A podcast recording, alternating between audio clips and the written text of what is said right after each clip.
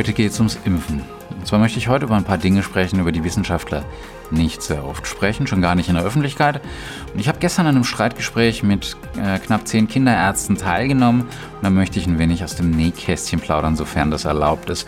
Und weil das Thema wichtig ist und das für den Kontext auch unfassbar wichtig ist, bitte ich dich herzlich bis zum Ende vom Podcast dran zu bleiben, damit hier auch wirklich äh, dir nichts entgeht und du wirklich up to date bist. Nimm dir die paar Minuten, die sind enorm wichtig. Herzlich willkommen bei Revolution Pharmacy, deinem neuen Lieblingspodcast. Ich bin der Jan, Jan Reuter. Und äh, wenn dir der Podcast gefällt, dann freue ich mich, wenn du drauf bleibst, wenn du mir eine Bewertung da lässt und mir vielleicht auch noch auf Instagram und YouTube weiterfolgst, vielleicht äh, sogar auch weiterempfiehlst, damit möglichst viele davon profitieren. Jetzt mal Hand aufs Herz. Haben wir nicht schon genügend zum Thema Impfen gesagt? Ist da nicht wirklich schon alles gesagt, dass Impfen nichts mit Autismus zu tun hat, dass Impfen Leben rettet, dass Impfen keine persönliche, sondern eine gesellschaftliche Entscheidung ist, dass es Menschen gibt, die aus gesundheitlichen Gründen nicht geimpft werden können und die verdammt nochmal darauf angewiesen sind, dass sich jeder, der auch geimpft werden kann, auch impft. Eins zeigt auch die Wissenschaft auf jeden Fall, wir Menschen, wir beharren eigentlich immer fest auf unserer Meinung und die wird auch bis zum letzten Atemzug, bis zur letzten Patrone verteidigt. Deswegen heute mal ein ganz ein anderer Aspekt. Lasst uns doch erstmal über Big Pharma reden, die böse Pharma-Mafia, die möglichst viel Geld verdienen möchte. Big Money, die uns äh, Impfungen unterjubelt und die sich selbst die Kohle einstreicht. Klammer auf, Ironie auf, Klammer zu. Ähm, ich bin selbst Apotheker, ja, und das Argument ist nicht wirklich dumm. Im Gegenteil. Aber die Firmen würden genauso viel, mindestens genauso viel, wahrscheinlich sogar noch viel, viel mehr Geld machen, wenn die einfach die Krankheiten stattfinden lassen würden, wenn sie der Natur freien Lauf lassen würden und nicht präventiv und nicht vorbeugend arbeiten würden, dann wäre es einfacher, dann wäre es lukrativer, weil die Behandlung, die wäre dann oft eine Monate, jahrelange Behandlung, die auf jeden Fall teurer ist als ein einziger, ein einmaliger Impfstoff, ein einziger Pieks. Was ist jetzt aber, wenn eine Impfung überhaupt nicht wirkt oder noch schlimmer, wenn uns die Impfung dann krank macht, lese ich ja immer öfter. Ganz ehrlich unter uns, das ist Blödsinn, das ist Quatsch, das ist Bullshit, das ist ein Hoax. Ich versorge euch gerne mit Quellen auf meinem YouTube-Kanal, in der Box oder hier auch gerne im Podcast durch persönliche Nachricht. Ähm, helf euch auch bei der Interpretation. Weil wenn du es äh, nicht glaubst, dass es nicht hilft, dann bist du hier falsch im Podcast. Erstens, dann schalt den einfach bitte ab. Dann habe ich auch nichts in der Hand, was du hören möchtest, beziehungsweise dich aus deiner Meinung herauszuholen aus deinem Confirmation Bias. Wenn du aber bis jetzt immer noch dran bist, dann sind wir uns einig, Impfungen wirken. Ich bin persönlich überzeugt von den Wirkungen der Impfungen. Das ist der eine Punkt. Nichtsdestotrotz müssen wir ehrlich über und schonungslos über die Nebenwirkungen sprechen. Die gibt's. Und die stehen nicht nur im Beipackzettel. Die gibt's ganz konkret in Real Life. Und was ist hier konkret das Risiko? Es wird ja immer noch sehr, sehr stark propagiert, dass Impfungen Autismus hervorrufen. Und das ist falsch, muss ich äh, wirklich sagen. Das ist schlicht und einfach falsch. Es ist auch wissenschaftlich bewiesen, dass das falsch ist. Da gab es 1998 eine Studie, eine angebliche Studie, und die ist mittlerweile zurückgerufen worden. Da hat ein gewisser Andrew Wakefield, Klammer auf, ehemals Arzt, Klammer zu, also dem haben sie tatsächlich die Approbation, die Anerkennung als Arzt aberkannt, weil er fälschlicherweise behauptet hat, ähm, er wollte eben Geld verdienen, dass Impfungen zu Autismus führen. Und es hat ein bisschen gedauert, bis man das herausgefunden hat. Und äh, ja, die Zulassung als Arzt ist fort. Das ist schade für ihn, aber gut für die Menschheit. Aber diese Probleme und die Ursachen, die halten sich natürlich weiterhin ganz, ganz hartnäckig. Warum ist das so? Weil die Ursache für Autismus auch heute 2020 immer noch nicht geklärt ist. Das ist natürlich schade und das ist natürlich ähm, Wasser auf die Mühlen der Impfkritiker. Es gab auch 2009 einen Fall in Finnland, wo 60 Kindern innerhalb kürzester Zeit an Narkolepsie erkrankt sind. Das ist eine Krankheit, wo du einfach von der Schläfrigkeit übermannt wirst und einschläfst, wie in einer schlechten Vorlesung, wie in einer schlechten ähm, Schulstunde. Du schläfst ein, ohne dich wehren zu können. Und man hat gedacht, es liegt an der Impfung, die die Kinder eben, die diese 60 Kinder alle verabreicht bekommt, verabreicht bekommen haben im Jahr 2009. Jetzt zehn Jahre, über zehn Jahre später weiß man, dass dem nicht der Fall ist, dass da kein kausaler Zusammenhang zwischen Impfung und Narkolepsie besteht. Und das ist natürlich, solange das nicht widerlegt ist, auch wieder Wasser auf die Mühlen der Impfgegner. Vielleicht sollten wir uns einfach mal auf die Statistik berufen. Ja, du wirst jetzt sagen, oh, Statistik, nee, bleib mir damit bitte fort. Das ist langweilig. Äh, aber hier kommt erstmal Licht ins Dunkel. Erst hier kann ich, kannst du, können wir erst wirklich verstehen, wie die Zusammenhänge sind, wenn ihr das wichtig ist. Wer sich ernsthaft, wirklich ernsthaft mit Impfen beschäftigt, der muss sich genauso ernsthaft mit dem Thema Statistik auseinandersetzen, äh, so langweilig oder äh, dröge das jetzt auch klingen mag, aber Statistik und Impfungen gehören zusammen wie Dick und Doof, wie Bonnie und Clyde, wie Lukas und Polly ähm, oder Frühstück und Nutella. Alleine ist blöd oder sogar sinnlos. Und wenn man sich die Risiken von Arzneimitteln, also auch von Impfstoffen anschaut, dann findest du eben im Beipackzettel, aber eben auch in der Realität Unterschiede zwischen häufigen Nebenwirkungen, zwischen gelegentlichen Nebenwirkungen und auch seltenen Nebenwirkungen. Die häufigen Nebenwirkungen, das sind natürlich die Rötungen, das sind die Schwellungen bei Impfungen, Schmerzen im Bereich der Einstichstelle, ein leichtes Fieber kann auftreten, manchmal auch so ein bisschen Übelkeit. Aber von was für Zahlen sprechen wir hier überhaupt? Nun, das sind einer von 100. Einer von 100 ist nicht wenig und deswegen ist es natürlich selbstverständlich eine häufige Nebenwirkung. Was ist jetzt aber mit den Fieberkrämpfen? Was ist jetzt mit dem hohen Fieber? Das ist bei einem von 1000 von 1 bis 10.000 Fällen der Fall. Das ist eine äh, gelegentliche Nebenwirkung. Ich habe jetzt zum Beispiel den MMR-Impfstoff, da habe ich gelegentlich äh, eine Nebenwirkung, dass ich eben Fieberkrampf bekomme, dass ich hohes Fieber bekomme. Das ist bei einem von 3000 der Fall. Und natürlich gibt's dann noch die seltenen Nebenwirkungen und da ist natürlich das Salz in der Suppe oder das, was so pikant wird, was so gefährlich ist und auch so furchteinflößend klingt, was eben auch dann durch die Gazetten gejagt wird und durch die Facebook-Gruppen in einer von einer Million Fälle. Und das ist doch völlig klar, dass wenn das bei einer, wenn die Wahrscheinlichkeit bei eins zu einer Million ist, dass das auch nicht sehr leicht aufzuklären ist. Lass uns mal über Rotavirus sprechen. Bei der Rotavirus-Impfung, da besteht tatsächlich die Gefahr, dass sich dein Darm einstülpt. Wie hoch ist die? Na ja, gut, das ist erstmal sehr, sehr schmerzhaft. Also wenn sich dein Darm einstülpt, ist nicht Ende Gelände, aber das ist sehr, sehr unangenehm. Vorläufige Daten sagen, das Risiko besteht bei 1 zu 100.000. Aber jetzt mal Hand aufs Herz, wie soll denn da ernsthaft, ein ernsthaft, äh, ein, ein Risiko präzise und äh, sachlich eingeschätzt werden. Weil im Prinzip haben wir zwei Probleme. Wir müssen zum einen erstens mal eine richtig äh, Beziehung zwischen Ursache und Wirkung herstellen, feststellen und dafür brauchen wir gut kontrollierte, randomisierte Langzeitstudien. Und wenn jetzt eine Nebenwirkung bei einem von tausend Fällen habe, dann ist es natürlich relativ einfach. Da kann ich eine kontrolliert randomisierte Langzeitstudie machen und auch nachvollziehen, was da passiert ist. Was äh, für Schlüsse muss ich ziehen? Was für Schlüsse müssen wir ziehen? Was muss da eventuell geändert werden? Brauche ich vielleicht sogar einen Rückruf? Und, und, und, und, und. Aber bei einer Nebenwirkung von eins äh, zu einer Million oder sagen wir mal eins zu 100.000 schon, wie hier beim Rotavirus, bei dieser Impfung, das ist eigentlich schon gar nicht mehr möglich, seriös zu rechnen. Da fehlt einfach die Manpower, auch die statistische Manpower und so viele Daten kann einfach kein Forscher erheben. Nicht in einer normalen Studie, er müsste die Daten aus der ganzen Bevölkerung sammeln und wer möchte da schon an einer Rotavirus-Studie teilnehmen? Wohl äh, die allerwenigsten. Und Punkt Nummer zwei, eine seltene Nebenwirkung kann ich eben auch nur dann feststellen, wenn die in der Anwendung auftritt. Und Impfstoffe werden tatsächlich auch wenn das anders behauptet wird, in manchen Foren wirklich äußerst streng kontrolliert. Und die Regularien, die sind verdammt streng, verdammt stringent und das ist auch gut so. Und der Weg zur Zulassung von einem Impfstoff, das ist länger als ein Marathon. Natürlich gibt's auch noch nach der Zulassung weitere Ungewissheiten, auch bei anderen Arzneistoffen. Auch wenn ein Auto auf den Markt gebracht ist oder ein Handy oder ein Computer oder ein Staubsauger, dann gibt's danach auch noch Ungewissheiten und die sind ähm, ähm, da gibt's dann auch immer mal irgendwelche Bugs. Das ist einfach so.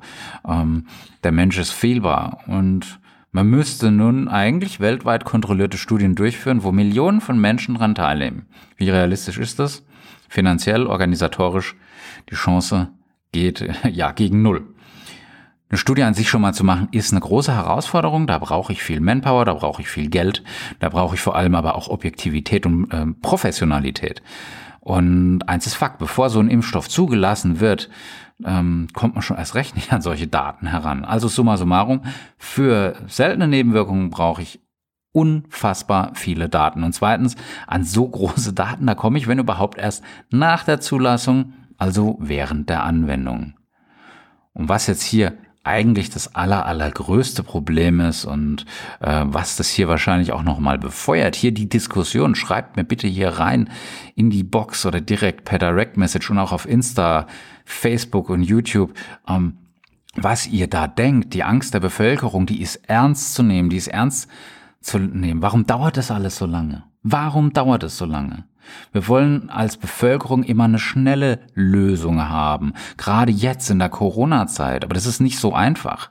Das ist einfach nicht äh, nicht gleich so darzustellen, weil es muss einfach äh, eine Forschung da sein. Es geht hier auch um Wirksamkeit, äh, Unbedenklichkeit. Ja. Ähm, 2007 ist zum Beispiel ein neuer Impfstoff eingesetzt worden, ein MMRV-Impfstoff. Da sind neben Masern, Mumps und Röteln auch noch die Windpocken mit dabei. Warum? Damit das Kind eben einfach nur einmal gepiekst werden muss, was ein großer Vorteil ist. Dann haben die Forscher aber herausgefunden, auch Ärzte, dass die Impfung öfter Fieberkrämpfe auslöst als die zwei einzelnen Impfungen. Und da hat dann die äh, amerikanische Impfkommission Gott sei Dank und natürlich gleich diese Kombi zurückgerufen. Gut so. Zehn Jahre später weiß ich allerdings, dass diese Kombi-Impfung, wo du eben nur einmal statt zweimal pieksen musst, bei einem von 2300 Fällen nicht wirklich ganz statistisch signifikant zu mehr Fieberkrämpfen geführt hat. Nichtsdestotrotz haben sie es zurückgerufen, gut so. 2011 sind ein paar Kinder in Japan nach einer Impfung tatsächlich verstorben. Da sind Kinder verstorben. Es gibt nichts Schlimmeres. War das jetzt der Impfstoff? Das war eine Impfung gegen Pneumokokken und gegen Grippevirus.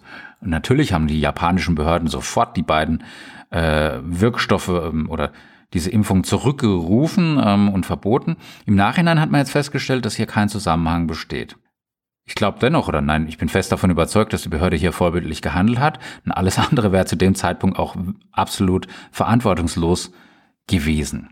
Jetzt haben wir aber damals schon Facebook gehabt, Twitter, jetzt haben wir Instagram, WhatsApp gab es damals auch schon, WeChat und, und, und. Die sorgen natürlich hier für extrem starke Aufmerksamkeit wenn hier eine sehr, sehr seltene Nebenwirkung auftritt, selbst wenn hier noch nicht mal der Zusammenhang zwischen Nebenwirkungen und Impfstoff hergestellt worden ist, aber das interessiert im Moment, in dem Moment dann äh, die allerwenigsten und schon gar nicht die Bildzeitung.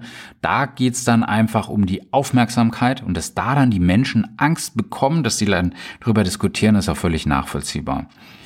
Ähm, bis ich dann jetzt später herausgefunden habe, dass der Impfstoff eben doch nicht so gefährlich ist, wie in den sozialen Me Medien und in der Yellow Press behauptet oder vermutet wird, dann interessiert es gelinde gesagt keine Sau. Ja, weil es einfach keine Auflage bringt, keine Likes, keine Interaktion und deswegen läuft's einfach unter ferner Liefen. Kein Mensch kriegt's mit, was schade und auch besorgniserregend ist. Deswegen auch dieser Podcast. Die Skepsis bleibt, die Angst bleibt, die Ablehnung bleibt.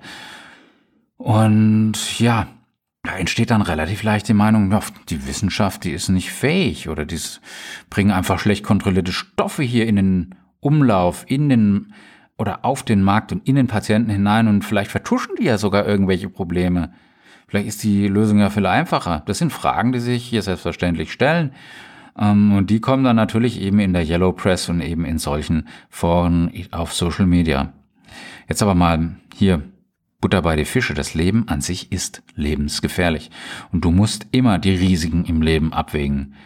Nämlich auch, äh, wenn du Fahrrad fahren lernst oder im Flugzeug, sollst du, äh, weißt du ja auch, dass da hin und wieder mal eins abstürzt.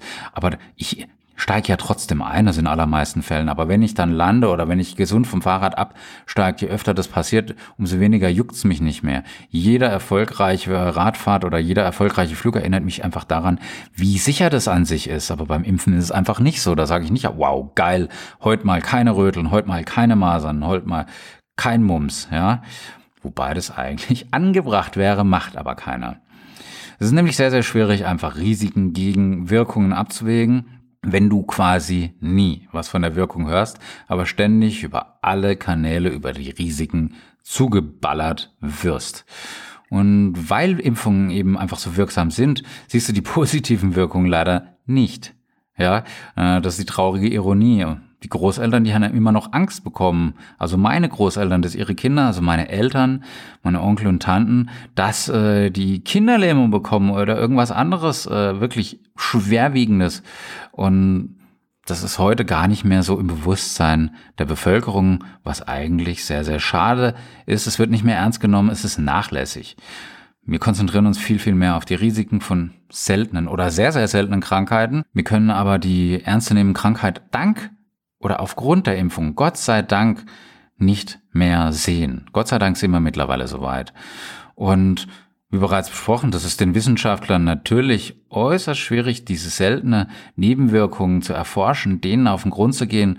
Und wenn du jetzt Kinder hast, so wie meine Frau und ich, dann steht da natürlich äh, die Impfentscheidung an und da fühlst du dich schnell und leicht im Stich gelassen, wenn du beim falschen Arzt bist. Warum sollte ich denn dem trauen? Warum äh, nicht auch ein Dr. Google? Da verstehe ich das vielleicht viel besser. Und da kann ich mich auch mit anderen Eltern austauschen. Das ist ein Punkt, wo wir Apotheker und Ärzte uns auch wirklich hinterfragen müssen und uns auch teilweise an die eigene Nase fassen müssen, warum wir hier nicht noch konkreter und liebevoller und empathischer und geduldiger aufklären, und zwar auf Augenhöhe mit dem Patient und den Angehörigen, weil das ist das, worum es letztendlich geht. Ja? Kommen wir nochmal zum nächsten Reizthema, Quecksilber. Quecksilber, Thiomersale sind ganz vielen Impfstoffen enthalten. Das ist ein quecksilberhaltiges Konservierungsmittel und wenn du jetzt äh, Medizin, Pharmazie oder Chemie studiert hast, dann weißt du, dass Thiomersal eine sehr stabile Verbindung ist, die übrigens nicht nur ausschließlich aus Quecksilber besteht, sondern viel mehr. Und ähm, das ist also eine Quecksilberverbindung und die ist weitaus weniger gefährlich als reines Quecksilber an sich.